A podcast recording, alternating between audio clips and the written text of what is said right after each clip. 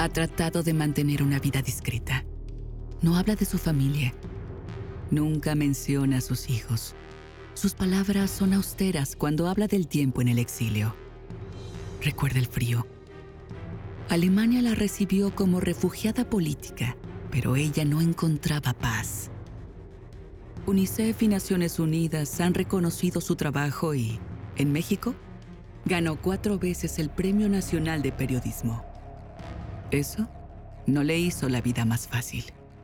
Dejas de tener toda posibilidad de una vida normal. Eh, tienes que aprender a que tus llamadas están intervenidas, a que tu vida ya nunca va a ser lo que, lo que debe hacer va a ser alguna entrevista y tenía que ir con esos guardaespaldas y no era algo sencillo, pero lo más terrible fue cuando supe que entre mis guardaespaldas había gente de los cárteles de la droga. Ellos mismos trabajaban para cárteles de la droga. Entonces te das cuenta que no hay quien garantice en realidad tu protección. Te vas eh, quedando aislado por el riesgo que representa también el que estás tú bajo amenaza de muerte y que quizá gente muy cercana a ti pueda pagar esas consecuencias. Es muy complicado y es muy doloroso. El familiar de un militar, de un militar del 27 Batallón de Infantería, sobre el caso de Ayotzinapa. Este militar me había estado enviando información sensible, importante, sobre lo que había pasado esa noche. Este militar afirmaba categóricamente que una parte de este grupo de 43 estudiantes desaparecidos había sido llevado esa noche al 27 Batallón y no había salido nunca más de ese lugar. Por supuesto, para mí este comentario de esta persona no era suficiente. Yo quería más información, quería entrevistarlo directamente, porque este militar me manda estos mensajes a través de un familiar suyo.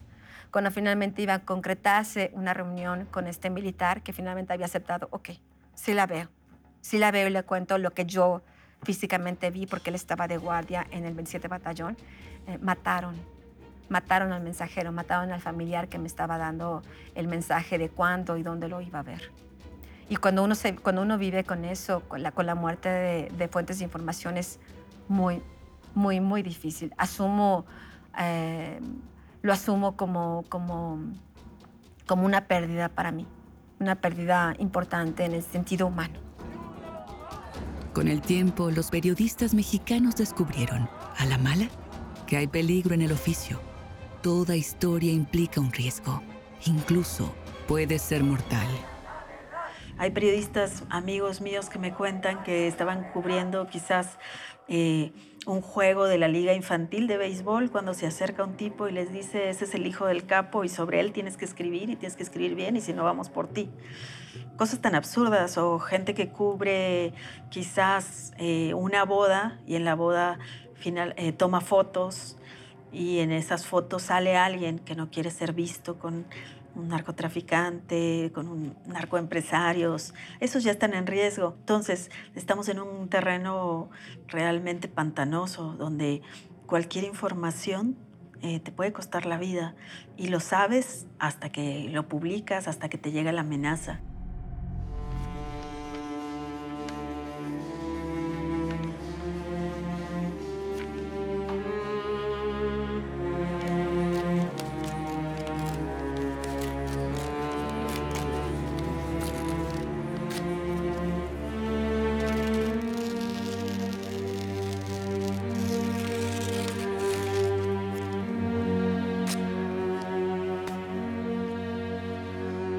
Llegó esta amenaza, fue de mensaje de una carta en un sobre cerrado y vimos que eran recortes de periódico. Y se dio el, estudio de, asuntos periciales para ver quién era el responsable de esto. Se encontraron huellas en este mensaje, en estos recortes de periódico y bueno, pues se logró detectar que fue un ex policía que trabajaba para un funcionario en ese entonces. Tuve miedo al principio porque pues no es tan fácil que te amenacen y que te digan que te van a decapitar. Uno no está preparado para recibir amenazas. Cuando te hacen la primera amenaza de muerte, eh, te quedas paralizado y el miedo te paraliza. En mi caso, eh, decidí seguir adelante con mi trabajo, decidí eh, vencer el, el propio miedo y continuar, eh, pero siempre tienes la sensación del riesgo que estás corriendo. Eh, la primera amenaza que sufrí fue a raíz de publicar los contratos que el secretario de gobernación, eh, Juan Camilo Muriño, tenía con petróleos mexicanos. Eh, hice esta investigación periodística, publiqué ese caso que era a todas luces un tema de conflicto de intereses y comencé a sufrir estas amenazas por haber eh, puesto a la luz uno de los intereses que tenía eh, quien entonces estaba en el cargo de secretario de gobernación y que se le veía como eh, un fuerte, un posible candidato a eh, la, presidencia de la República. Era la persona más cercana al presidente Felipe Calderón y comencé a recibir amenazas de este tipo, amenazas de muerte. Tuve que estar con guardaespaldas, tuve que aceptar tener un chaleco antibalas. Eh, y seguir trabajando bajo, esas condiciones de muy alto riesgo. Desde el año 2000 y hasta el primer trimestre del 2019, la Asociación Internacional dedicada a proteger la libertad de expresión, artículo 19, reportó 131 comunicadores asesinados en México por circunstancias relacionadas al ejercicio de su profesión. A ellos hay que sumarle 24 que están desaparecidos. En esas circunstancias, ¿Quién se atreve a contar las historias que deben ser contadas? Creo que la sociedad civil puede ser un, gran acompañamiento para los periodistas. Lamentablemente los periodistas no hemos sabido conectar con la ciudadanía, con esa sociedad civil. Porque si la sociedad civil defendiera a los periodistas, estaría defendiendo a la democracia. El periodismo es parte de la democracia. La Fiscalía Especializada para la Atención de Delitos Cometidos contra la Libertad de Expresión, creada hace una década, presenta resultados casi nulos. De las 1.160 indagatorias iniciadas por delitos contra periodistas, registradas a partir de la creación de esta Fiscalía en el año 2010, solo 12 casos han alcanzado una sentencia. Esto quiere decir que solo el 1.03% de los agredidos recibieron justicia. Y de estos 12 casos sentenciados, solo uno fue por homicidio. Hay un grupo de periodistas que nos hemos dado a la tarea, ¿verdad?, de, darle este énfasis a la violencia contra las periodistas para destacar este componente de género. Por supuesto que está ahí. Bueno, llega un momento en que haces la denuncia, te quita muchísimo tiempo es decir, vas, denuncias un día, dos días, tres días, cuatro días, una semana, dos, tres. Tienes que seguir con la investigación. La investigación consiste en investigarte a ti. Como los mecanismos de protección a periodistas generalmente no sirven, eh, muchas veces nos toca a las propias periodistas, a los propios periodistas, dar esa respuesta de atención. Y ha sido como muy, muy fuerte porque generalmente cuando un, periodista está en riesgo, la única opción que tiene es salir del lugar de donde vive. Pienso que el Estado es juez y parte, que la Fiscalía no investiga los crímenes contra periodistas ni las amenazas que padecemos, porque en, más de un 65%, según las estadísticas, el autor es el Estado cuando terminó el gobierno de eh, Felipe Calderón, yo continué con mis investigaciones sobre todo este grupo de policías federales corruptos. Cuando iba a publicar este tipo de reportajes, eh, dejaron animales, el, la primer anuncio fue animales decapitados en la puerta de mi casa.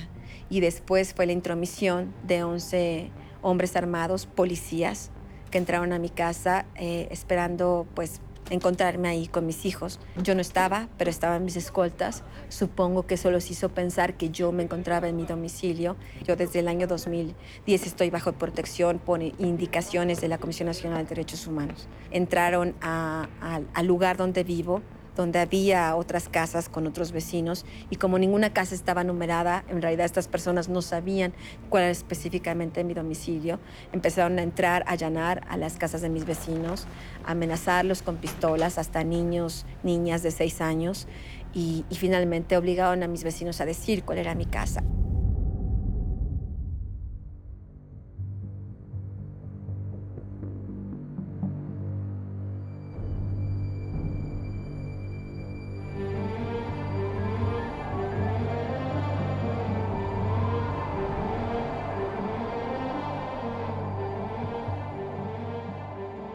El 28 de abril del 2012, a las 6 de la tarde, cuando encontraron sin vida a Regina Martínez dentro de su hogar. Su nombre se agregó a la lista infame de periodistas asesinados en Veracruz. Regina cubría temas del crimen organizado, corrupción, narcotráfico y abuso de los derechos humanos. La primera fue Regina Martínez, con quien yo había tenido una estrecha relación periodística telefónica y el impacto en, el gremio del asesinato de Regina Martínez fue fuertísimo por eso, porque era, eh, son de esos que se vuelven casos emblemáticos.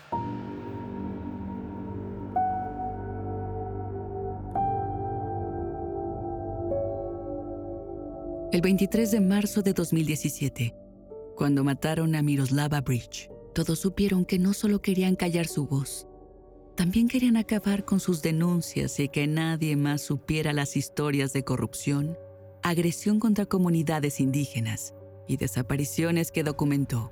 Miroslav investigó y denunció las torturas y asesinatos de aquellas mujeres que con el tiempo México y el mundo conocería como las muertas de Juárez. Días antes de su asesinato, Miroslava denunció que cárteles de droga habían impuesto candidatos a presidentes municipales en Chihuahua no solo querían callarla, también querían dar una lección, entregar un mensaje de escarmiento, quizá para que otros periodistas retrocedieran, sino porque cuando salía de su casa para llevar a su hijo a la escuela, le dieron ocho balazos en la cabeza. En su camioneta le dejaron una nota, por lengua larga. Cuando el nombre fue Miroslava Bridge, yo sentí que me moría. Es un trancazo impresionante y en el periódico lo sentimos hasta la médula. ¿no? La, redacción de pronto se sumió en un silencio, es una cosa como de incomprensión. aparte, en el caso de Miroslava, no había habido un asesinato de una periodista, había habido otras periodistas asesinadas, desde luego, todos los casos verdaderamente lamentables y todas las compañeras muy respetables. Pero eh, un alto perfil de una periodista muy relevante de un medio nacional y la causa-consecuencia de este asesinato es muy claro, es no solo el narcotráfico, sino también la política. ¿no? Y el, el asesinato hasta la fecha sigue impune y los asesinos intelectuales siguen siendo encubiertos por el propio gobierno. De Miroslava sabemos, bueno, primero que era muy valiente, ¿no? O sea, cuando la amenazan y sabemos porque conocemos esa grabación donde le están pidiendo que diga quiénes son eh, los que le pasaron la información de los narcopolíticos, ¿no? Y que ella dice, pues que ella es la responsable, que si van a hacer algo se lo hagan a ella. Y dice esta frase de porque el silencio es complicidad, ¿no? O sea, yo no me voy a callar, yo sé quiénes son, yo voy a seguir diciendo, yo sí tengo varios, ¿no?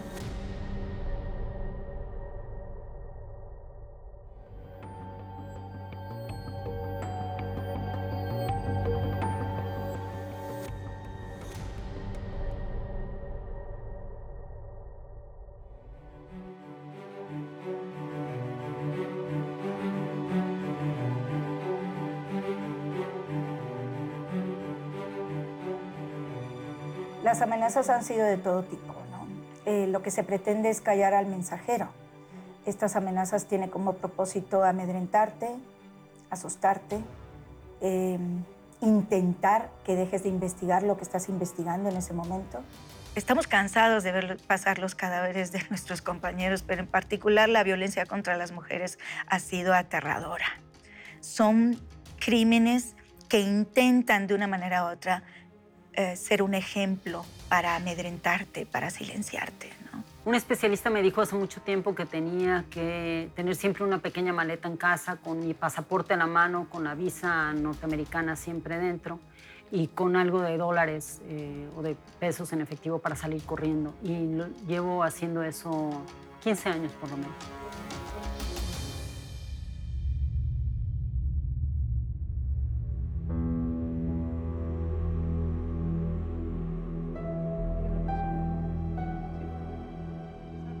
Hay un antes y un después de estas mujeres que están vivas y siguen entregadas a su trabajo. Un antes y un después de las que no le dieron la vida al periodismo, se las arrebataron. Yo te puedo decir que, que mi investigación más importante, el trabajo más importante, probablemente es el trabajo más importante que yo pueda hacer en toda mi vida, es el caso de los 43 estudiantes, que debo decir ha cambiado la historia de este país mi investigación ha cambiado la historia de este país. El gobierno había dado ya un carpetazo diciendo, esta es la verdad histórica, ya hay un montón de personas en la cárcel que firmaron confesiones, basta de la historia. Yo fui la que reveló, empezó a revelar que existía el C4, yo fui que estaba el ejército a cargo de todo el operativo esa noche, yo fui la que reveló que estaba la Policía Federal disparando, deteniendo a los estudiantes, yo fui la que reveló que muchas de las personas que estaban siendo detenidas y que aparecían en, en los noticieros, como estos son los responsables, habían sido brutalmente torturados, la gran mayoría de ellos violentados sexualmente para obligarlos a firmar confesiones de crímenes que no, que no cometieron, ¿no?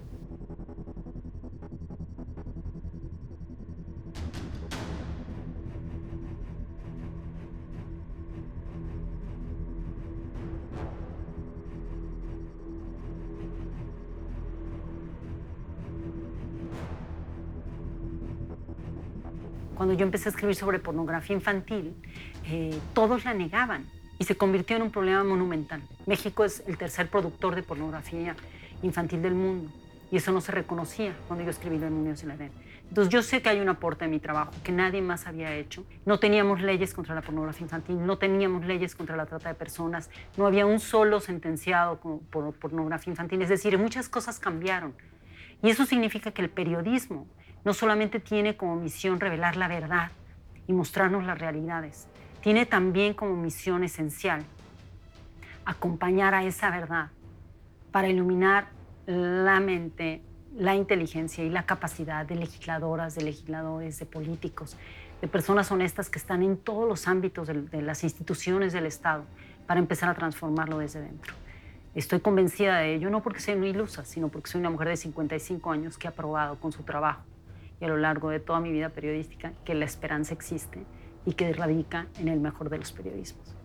Un periodismo que, que intenta modificar una realidad oprobiosa eh, y en México tenemos muchas, ¿no? Qué mejor que estar en un país en donde tenemos la posibilidad de ser agentes de cambio. Las voces de mis entrevistados, las voces de esas madres desesperadas buscando a sus hijos desaparecidos, las voces de los migrantes que cruzan nuestro país arriesgando su vida en busca del sueño americano, las voces de las mujeres víctimas de trata, de las niñas esclavizadas con fines de explotación sexual, las voces de las madres de los niños robados, las voces eh, de las colegas que han sido asesinadas impunemente, que sus crímenes siguen impunes, son las que realmente me nutren. Finalmente, esa es nuestra recompensa, no necesitamos más. Yo no le inclino la cabeza ante nadie. Soy periodista, tengo esta educación, tengo esta actitud ante el poder. Y la verdad es que creo que es eso principalmente. ¿Cuál es mi actitud ante el poder? No solo como periodista, sino como ciudadana, como mujer, como mexicana. Para mí el poder, esta gente del poder, no es nada. No es nada, es gente, son empleados públicos que tienen que rendir cuentas. Si quieren estar ahí, tienen que rendir cuentas. A mí y a todos los mexicanos. Y si no quieren hacerlos, pues hay que ayudarlos a que rindan cuentas. Y ese es mi trabajo. Yo asumí que ese era mi trabajo.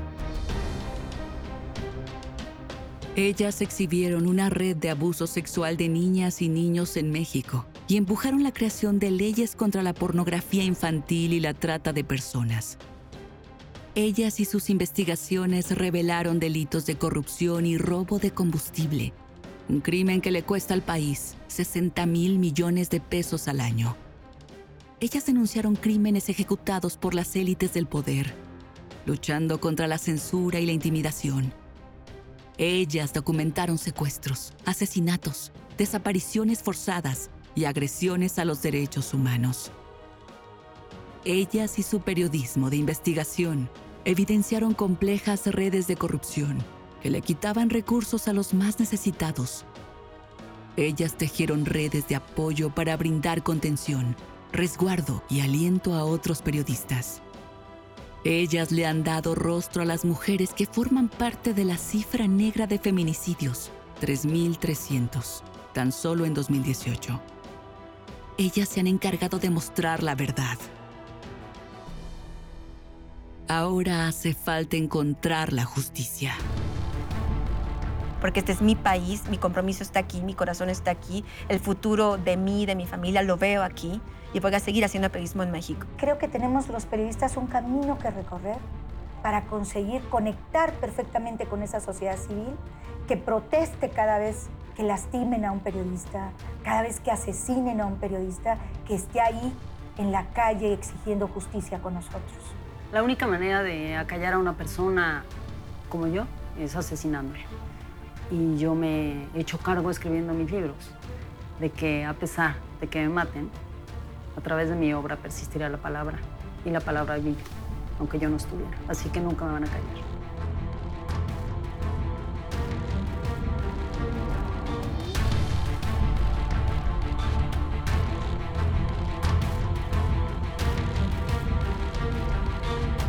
En el próximo capítulo de Guerreras de la Libertad de pronto te quedas parada y dices, oye, espérate, ¿qué te pasa? O sea, vengo a pedirte una información y no a que me hostigues. Yo ahorita salgo y te y digo la verdad, que además me vas a dar una información. Señor, no, o sea, no, no voy a salir nunca con usted. Me despidieron. Me acuerdo de algún jefe que decía que él sí era sensible a sus, a sus compañeras reporteras, por eso él llevaba el, calendario menstrual de todas nosotras, para saber cuándo estábamos tristes y cuándo no. Sin duda, las mujeres tenemos esta doble y triple responsabilidad de hacer las cosas y que de además demostrar que lo sabemos y lo podemos hacer bien. Significa que uno tiene que sacrificar un montón de cosas por eso y hacer el doble de lo que hace un editor hombre para estar más o menos equilibrados. Tú podías hablar de moda, de, hasta de sexo, de lo que quisieras pero no de política. Si tú vas a las comidas de la Cámara de la Industria de Radio y Televisión, las mesas son enormes y generalmente los dueños de los medios son hombres, los directores son hombres, son muy pocas mujeres las que están en puestos de dirección. Dice, oye Elisa, tú deberías de traer a las juntas a un hombre para que vean que hay un hombre detrás de ti. Las que estamos tenemos que abrir esos espacios. No podemos cerrarnos ni a trabajar con hombres pero sí impulsar el trabajo de las mujeres. Cuando por fin me dieron un aumento salarial, reconocieron ellos mismos que no solamente ganaba por debajo de otras personas y tenía una de las columnas más leídas en el periódico, sino que se habían tardado en dármelo. Y me dijo, eh, X cantidad, ¿no? Por supuesto, era una tercera parte de lo que iba a ganar mi compañero hombre haciendo lo mismo. Y le dije, ¿sabes qué? Creo que pues ni es justo para mí, ni es justo para él, eh, no me voy a presentar. No, es que los turnos de cabina solo son para hombres. Para las mujeres son para leer poesías y para ser suplentes. Decían buenas, ellas no hay que invertir en ellas porque ellas van a estar ahí mientras se casen. El jefe, el dueño de la empresa, mm, me presentaba y decía que era muy capaz, muy preparada, pero que tenía un gran defecto, que era mujer.